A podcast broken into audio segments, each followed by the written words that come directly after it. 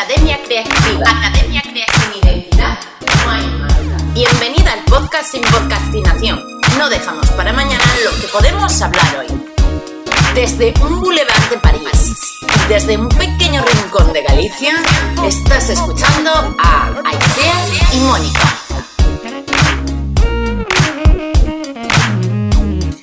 Bienvenidos a un podcast más con Aisea y conmigo, hablando de hoy colaboraciones con marcas, que es un tema que os interesa muchísimo. Y eh, lo primero de, que, de todo quiero deciros que puedes, podéis tomaros esta información como eh, una influencer, una marca personal que quiere colaborar con empresas y con marcas, como si eres una marca y quieres empezar a tener colaboraciones con influencers o marcas personales, ¿vale? Eh, simplemente es, darle la vuelta a lo que estamos hablando y ya os podéis sentir identificadas. Eso es. Eh, yo creo que en el podcast de hoy lo que queremos es como desmentir un poco los mitos o lo que la gente cree acerca de esta clase de colaboraciones y luego también eh, daros como una hoja de ruta sobre qué pasos son los adecuados, los que hay que seguir para eh, um, conseguir colaboraciones con marcas. Pero está claro que como todo en la vida, para conseguir esto lo que se necesita y el ingrediente más especial es la constancia y el trabajo. O sea, si, se, o sea, si, si apostamos por esto se puede conseguir, como todo, pero, pero requiere un trabajo, un trabajo previo que no sabemos si, si es más o menos de lo que te estás imaginando ahora mismo. Claro, a ver, eh, las colaboraciones con marcas son un trabajo. O sea, es un intercambio, un contrato que tienes con una empresa, con un influencer, entre sí, ¿no? Quieres hacer publicidad de una forma natural y, mm, o quieres eh, eso, publicitar artículos de forma natural mm, con una relación laboral, porque al final es una relación laboral, un contrato, un acuerdo, entonces hay que tomárselo de forma seria. Es como digo yo. Eh, yo creo que las influencers son como héroes, entre comillas, de esta era en la que tenemos un gran poder y eso conlleva una gran responsabilidad. Es la típica frase de los héroes, pero es así. Si tú tienes la responsabilidad de influir en cientos de personas, en miles de personas, tienes que sentirte responsable y saber qué estás compartiendo y que eso, sobre todo, esté sea coherente con lo que tú eres, con tus valores y con tu identidad.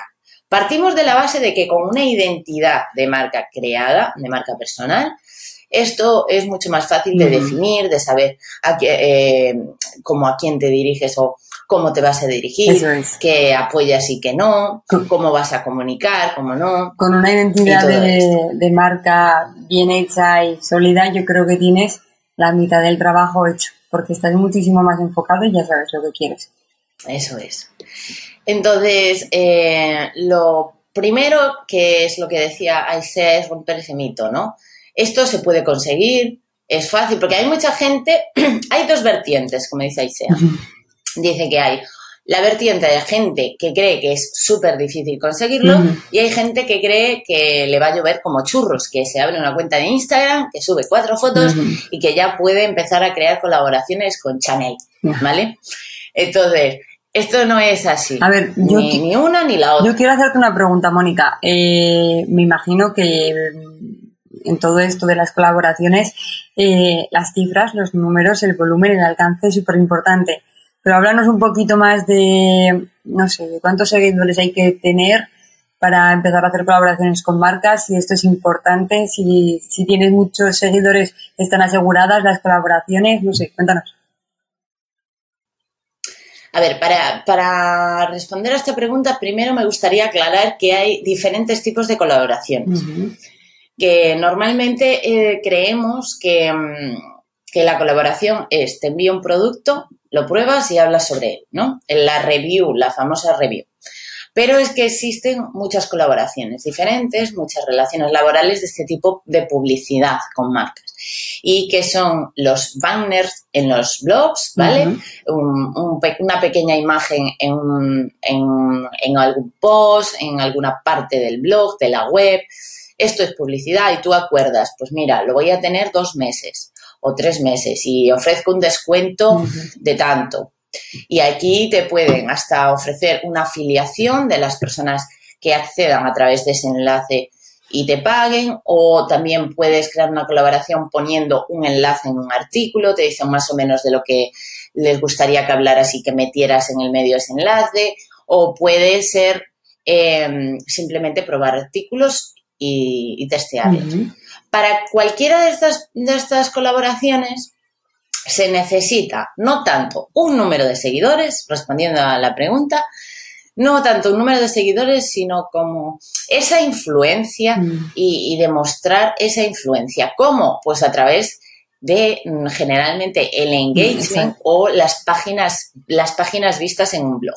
En caso de Instagram, da igual cuánto, eh, cuál sea el número de seguidores, si tu engagement resulta relevante para esa marca o esa empresa que, que quiera colaborar contigo. Porque estamos un poco mm, cansadas, ¿no? De pensar que tenemos que tener 10.000 seguidores para que podamos hacer colaboraciones con marcas. Y a lo mejor con 5.000 seguidores tenemos mucho más influencia que una persona con 15.000 seguidores. Exacto, exacto.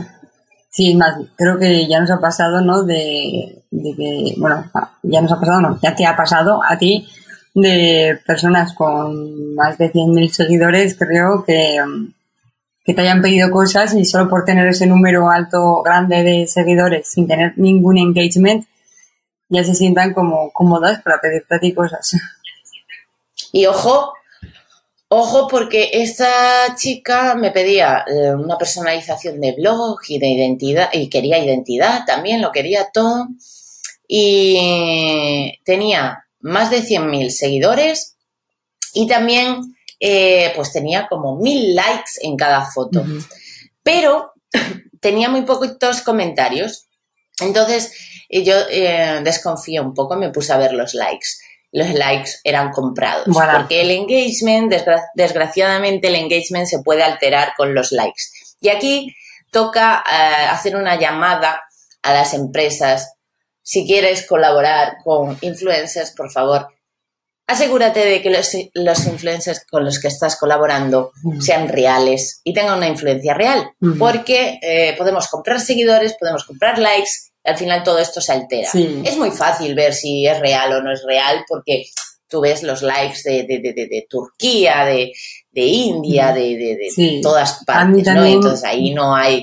Me pasó algo parecido y hace ya un par de años así, cuando empecé a trabajar, y uno de mis clientes, para el que redactaba artículos, me dio también acceso a su Instagram para cambiar unas cosillas y tal. Y um, le, empezaron a llegar mensajes de chicas que, bueno, la empresa en sí era una empresa familiar, hacía zapatos artesanales de muy buena calidad, ya tenían un precio más elevado. Y, um, y bueno, las chicas cuando se ponían en contacto, bueno, digo chicas porque generalmente eran chicas, pero me imagino que habrá chicos haciendo lo mismo. Eh, se ponían en contacto con él, le decían, ay, quiero que me regales estos zapatos en esta talla, en este color y... Mm, así, y yo, descaradamente. Eso es, eso es. Ya, ya pidiendo, así con un descaro. Eh, y bueno, yo me sacaré una foto con ellos, lo subiré a mi Instagram y te etiquetaré o sea, ya, ya las formas me parecieron súper totalmente innecesarias, o sea, fatal. Por Instagram un mensaje en plan, hey, ¿qué tal? ¿Sabes? No había nada de, nada profesional ahí. Y luego te metías en los perfiles y como que no era una cuenta trabajada, no había pues ni identidad, ni había nada sólido detrás, pues era una chiquilla, ¿sabes? Subiéndose fotos. Lo que dijimos también, que como igual eran adolescentes, eh, pues eso, ese bombardeo de likes ya pues eso, como que les infla mucho la, los números. De todas formas, también me puse en plan mm, detective y vi que, tenía muchos seguidores, no sé si eran como 10.000 o 10.000 y pico, y muchos de los seguidores eran comprados. Entonces ahí dices, claro. mira, y yo porque me di cuenta de eso y desde la confianza, desde el amor y del cariño, le dije a, a mi cliente en aquel momento, mira, esto que te está pareciendo a ti una oportunidad tan buena, tan espléndida y tan maravillosa, lo que es es como una estafa en tu cara bonita. Y me pareció súper vergonzoso que, personas así quieran aprovecharse pues de esta clase de empresas familiares que, joder, que al final tienen que sacar sus negocios adelante. Eso es, no, no, nadie regala nada, no se puede, y tú no puedes pretender que te regalen algo sin a cambio aportar esa parte equitativa, ¿no? Y bueno, volviendo un poco a los números, hemos hablado de engagement, engagement, necesitamos un engagement alto, aunque tengamos menos seguidores, no tenemos por qué tener 10.000, con 1.000 es suficiente dependiendo a quién nos dirijamos, ¿vale? Porque no es lo mismo querer una colaboración con Chanel que con L'Oreal. No es lo mismo. Y no es lo mismo ir a una tienda multimarca, ¿vale? Una empresa de tienda multimarca que puede tener artículos de Chanel y de L'Oreal, de las dos, que hablar directamente con Chanel. Entonces, ahí, si tú quieres hablar con Chanel, eh, obviamente tu trabajo debe de estar a la altura y debe representar a la identidad de marca de Chanel. Tu identidad de marca tiene que estar en, línea con, ella, ¿no? Entonces, para hablar de números en Instagram, más o menos, pues básicamente lo que necesitamos es mucha calidad y un engagement alto, ¿vale? Y en, un blog lo que necesitamos aproximadamente, tirando un poco por lo alto, son 15.000 páginas vistas al mes, ¿vale? Eso está bien. Si un post consigue las 1.000 visualizaciones, ese post está muy bien, ¿vale? También. Y mm, aproximadamente, porque esto requiere trabajo y que sea una cosa recurrente y demás. Entonces, Mónica. que esté bien posicionado. ¿Cómo sería más o menos el proceso de, conseguir una colaboración con una marca? ¿Directamente te pones en contacto con ellos por email? Por, ¿Cómo, cómo se hace? Claro, aquí hay dos cosas que podemos hacer o esperar que contacten con nosotros. Las empresas que nos gustan, porque muchas veces no nos contactan las empresas que además nos gustan, o tomar acción y decir, bueno, yo quiero trabajar con esta marca, voy a hablar con ellos. ¿no? Yo personalmente creo que... Lo que yo animo a... Eso es, tienes que al final ser tú la persona que estés como diseñando esta estrategia porque incluso a mí, que ya ves que no tengo muchos eh, seguidores y que no busco colaboraciones a día de hoy, eh, me han venido marcas de estilo de vida saludable, de comida, de deporte, cosas así, que no tienen nada que ver con el copywriting, con mi temática ni con mi estilo de vida, pidiéndome una colaboración. No, no puedo, en plan, molestar a mi audiencia con eso. Tiene que tener una coherencia. Si es una cosa puntual, no se exige que haya un contenido demasiado amplio. Por ejemplo, si te, mm, el cambio es, pues mira, que hables en dos stories sobre algo, pues oye, te lo, puedes, te lo puedes plantear, no tiene, no interfiere con tu identidad y con tu mensaje en general, con tu propósito. Pero si continuamente tú aceptas cualquier tipo de colaboración, eso no te va a posicionar, no, no te va a ser no te va a hacer referente, ¿no? Entonces yo tienes que ser honesto de verdad ah. o, tienes que decir lo que, lo, que las marcas quieren oír? Eso es un tema interesante porque eh, eso ya depende de eso, de tu propósito, de, tu identidad de marca, de cómo tú quieras llegar a ser. Hay gente que solo cuenta lo bueno en, en este tipo de colaboraciones, de reviews o de hablar de los productos y demás, de las experiencias, solo cuenta lo bueno y hay gente que es honesta, que prueba y que lo dice. ¿Qué pasa? Que hay empresas que no, mm, no te dan pie a hablar de, del lado malo. Hay personas que creen que es, está mal hablar del lado malo. Y sin embargo, eh, al final lo que más les interesa a las marcas y a las empresas es que esto se haga de forma natural. Tú puedes decir los pros y los contras de un producto y ahí estarás ganando porque habrá gente que valore esos pros y esos contras no los valore tanto y otras personas que al revés. Pero las cosas se hacen de forma natural, que así no parece que te han pagado para decir eso, sino que tú lo estás diciendo y son personas que te siguen por tu criterio y tu identidad. Entonces, si vas a mentir o vas a ocultar información, al final vas a quedar mal. Vas a perder la confianza de, tu comunidad, ¿no? Porque si al final yo estoy constantemente enseñándote productos o haciendo sorteos o lo que sea y diciendo que todo es maravilloso, luego lo compro y no lo es. Pues sí, bueno. Entonces, no puede ser así. Tiene que ser coherente y tiene que ser honesto y transparente. Em, vamos a ir un poco a la pregunta que me hacías de cómo conseguir las colaboraciones, el paso a paso, como para llevar este, esto a la acción. Lo primero que recomiendo es tener claro qué tipo de empresas mm, con las que queremos colaborar, ¿no? Lo que decía, si lo tenemos claro, tenemos una identidad clara, sabemos en qué sector estamos y demás, sabemos con qué empresas queremos trabajar. Y después seleccionar de esas empresas con qué artículos o servicios queremos crear esa colaboración. Eso es como el primer punto, tener claras las empresas con las que nos encantaría trabajar porque están en línea eh, con, nuestra identidad y son coherentes con lo que queremos aportar y el producto o servicio que queremos eh, mostrar o publicitar. Después eh, pues de hacer esa lista de empresas con las que tú realmente quieres colaborar, Em, estaríamos en el punto pues, más técnico de encontrar los emails de contacto de esas empresas, ¿vale? Buscaríamos los emails más adecuados para ese, eh, para ese contacto, que serían los del departamento de marketing, de publicidad o de colaboraciones, que muchas empresas lo tienen ya específicamente, te, te contestan mucho antes y hay una respuesta ya, mm, pues, que sean, porque las empresas tienen como un presupuesto o un número de, o sea, que ya se lo plantean cada año, se plantean, dicen, vamos a hacer tantas colaboraciones con influencers o vamos a aportar este presupuesto para estas colaboraciones. Entonces, si tú hablas con ese departamento, ya vas al grano. Ya solo con estos dos primeros pasos que has dicho, de tener las cosas claras, hacer una lista y encontrar todos los emails, ya está claro que no es una cosa como que caiga del cielo, sino que realmente requiere esfuerzo y trabajo. O sea, se puede conseguir, claro que sí, pero hay que estar ahí. Y hay que hacer todo este proceso, no, no, llueve en el cielo. Claro, eso ya es, es que es todo un trabajo, o sea, dependiendo de la importancia que le des tú a esa identidad, esa coherencia, es tu propósito, y si quieres que todo esté en línea, si, tú puedes esperar a que te caigan colaboraciones, otra cosa es que te encanten y cómo vienen y cómo, cómo son. Entonces, una vez que tenemos todos esos emails, lo que yo recomiendo es redactar un email base, ¿vale?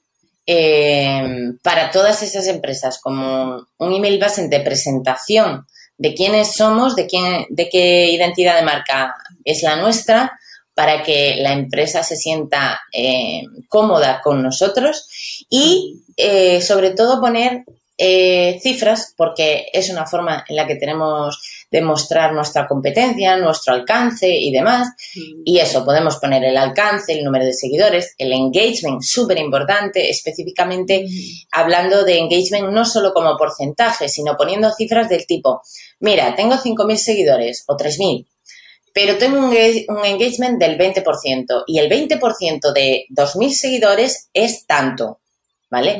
Entonces así pues la empresa dirá, bueno, pues estas personas seguro me van a ver, estas personas seguro va a llegarles este mensaje. Entonces así les queda como mucho más claro, ¿vale? Además, este, este modelo de email recomiendo que sea cortito y al pie, como dice Aisha. Cortito y al pie. Claro, eh, rápido, porque las empresas no tienen mucho tiempo para, para ponerse a leer un montón de, de proposiciones de este tipo. Entonces, una, una presentación rápida eh, explicando que tienes ganas de colaborar con la empresa. Y después tenemos que, em, cada, cada empresa tiene que ser personalizada. O sea, cada empresa tenemos que personalizar ese email. Entonces después toca enviar ese email, pero antes tenemos que desarrollar como una propuesta para cada empresa. Una propuesta original, una propuesta de colaboración original. Y aquí quiero hacer un énfasis porque no podemos ser aburridos, no podemos aburrir. ¿Vale? Como dice Aisea, di lo que quieras, pero no aburras. Pues esto es así, exigente, es, es una exigencia pura de este mundo digital. Eso es. Y luego, pues ya os he contado antes mi experiencia, que no sea pedir descaradamente. al contrario, estás dando, estás aportando un valor, estás eso es, las dos partes se tienen que, beneficiar de esta colaboración, no solo tú, clarísimamente. Está claro, entonces yo remarco, no un típico sorteo de, ah, seguir a este y dejar un comentario con, mencionando a tres personas, no, sed originales, cuanto más originales seáis y lo integréis más de forma natural ese tipo de colaboración, más le va a gustar a la empresa y más sentido le va a dar. Y si le vais a dar identidad, mucho mejor, porque va a quedar mucho más natural y la, empresa realmente se lo va a plantear y es más probable que te den el sí. Y bueno, más o menos ese, sobre todo el remarque en que debe de ser una colaboración, una propuesta original que interese a la empresa. O sea, lo único que le interesa a la empresa no es que tú te pongas esa camiseta y te hagas una foto. Eso no es lo que más le interesa. Lo que más le interesa es que haya un impacto con su producto. Entonces, sé tampoco sea algo que pueda, que pueda hacer cualquiera, ¿no? O sea, que sea algo como, no sé, más personal. Hombre, de esa forma tú te aseguras más que la respuesta sea positiva. Tú puedes probar con una propuesta típica, pero yo lo que recomiendo es que te lo ocurres y que hagas una propuesta como fuera de lo normal. Bueno, pues Mónica, muchísimas gracias porque te lo juro que creo que esto puede ser muy inspirador para muchísima gente. Creo que después de desmentir todos estos mitos y de contar este proceso, espero que los que estáis escuchándonos al otro lado de las pantallas de los móviles, lo que sea, eh, os animéis a hacer eh, colaboraciones contando si se habéis hecho ya o no, si se han llegado propuestas en comentarios y pues bueno, lo hablaremos en otro podcast, ¿no? Sí, si tenéis alguna duda al respecto de esto, porque quizás se nos ha quedado corto estos 20 minutos, pues dejar comentarios que en otro podcast lo hablaremos sin problema. Pero sobre todo, recordar, tenéis un gran poder y una gran responsabilidad. Exacto. Bueno, pues nada. Em, y esto es todo. Muchísimas gracias y hasta el lunes que viene. Chao. Chao, hasta el lunes.